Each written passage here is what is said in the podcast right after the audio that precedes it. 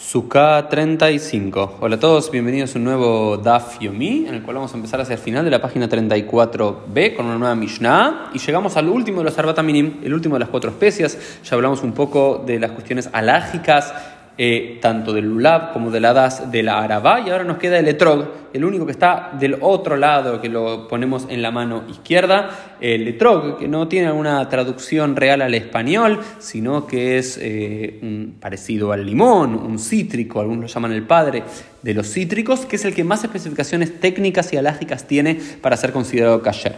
Entonces, por ejemplo, no solamente que, como habíamos dicho, etrog agazul beyabesh pasul, por supuesto, un etrog que se ha robado, que esté seco, está pasul, si viene de una yerá, eh, también está pasul, si viene de una ciudad que había sido corrompida por idolatría, también es azur, si viene de productos que están... Eh, de una trumá, de algo que había sido diezmado al templo, que está impurificado, tampoco se puede utilizar. Eh, pero también hay otras muchas especificaciones que los otros no tenían, que tiene que ver con eh, diferentes partes de este fruto que tienen que estar en estado perfecto eh, para poder ser utilizados, ¿no es cierto? Entonces, los las diferentes partes de este etrog son las siguientes que vale la pena conocer y vean la imagen que tenemos en el, en el episodio del día para poder verlo. Lo primero es Ashosh A que es, eh, digamos, si tenemos, tenemos la imagen de el etrog,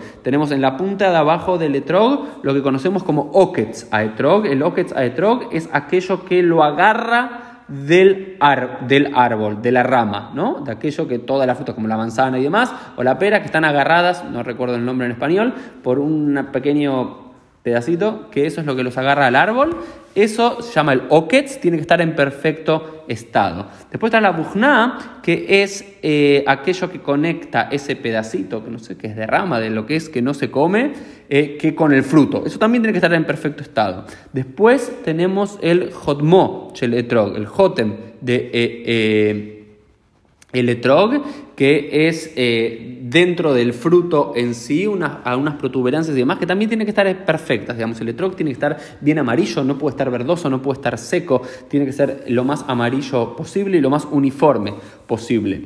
Luego tenemos la pitma y ayoshtana, que es de vuelta la parte de arriba que no es la que agarra del árbol, sino la, la, otra parte, que también tiene que estar en perfecto estado. Es decir, si alguna de todas estas partes específicamente la que conecta con el árbol, y la otra, protuberancia final eh, del etrog, está rota, el etrog no es válido, por lo cual hay muchos que eh, ven, eh, bien ven con mucho detalle todos los elementos del etrog. Otro de los puntos que tenemos que considerar el tema del etrog tiene que ver con la medida. Tiene que tener una medida mínima y una medida máxima. Una medida mínima se le considera que es como un egos, ¿sí? O como una beitzá, ya sea como una nuez o como un huevo, mínimamente. Y el grande es lo suficientemente grande para agarrar dos con una mano o incluso uno con dos manos. Es decir, no tiene que ser un etrog enorme que no se pueda agarrar ni tan, pero tan chiquitito. Tiene que tener un punto medio. Estas son muchas características que uno cuando va a buscar un etrog tiene que saber que esté todo perfecto, todo íntegro,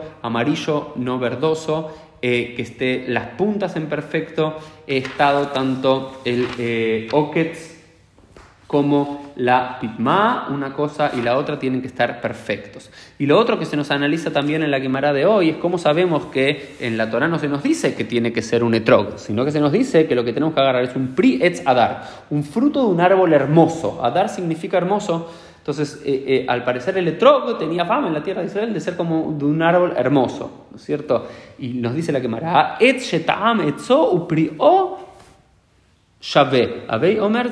¿Cómo sabemos que es el etrog, este árbol que nos dice la Torá? Porque nos dice aquel árbol cuyo, cuya rama, cuyo tronco tiene el mismo sabor que su fruto. Y al parecer este es el etrog. La verdad es que nunca probé, olí eh, las ramas o el tronco del etrog para saber si esto es verdad, pero así se nos dice la, eh, la. Otros nos dicen que también eh, esta palabra adar en realidad está conectado con el lashon ibani, con el griego, y al parecer la palabra idur, conectada con la palabra adar, significa agua. Y nos dicen, Beeiso ishe gadal alcohol maim areize omer etrog. Al parecer el etrog es un árbol que puede crecer en cualquier lugar del agua. También hay una conexión entre adar en hebreo e idur en griego que significa agua, ¿no? Eh, hay algunos que dicen alticre adar, ela adar, no leas adar como precioso, sino adar, aquel que habita. Dabar shedar leyana, aquel que habita en el árbol de un año al otro. Al parecer es como un fruto perenne que se queda,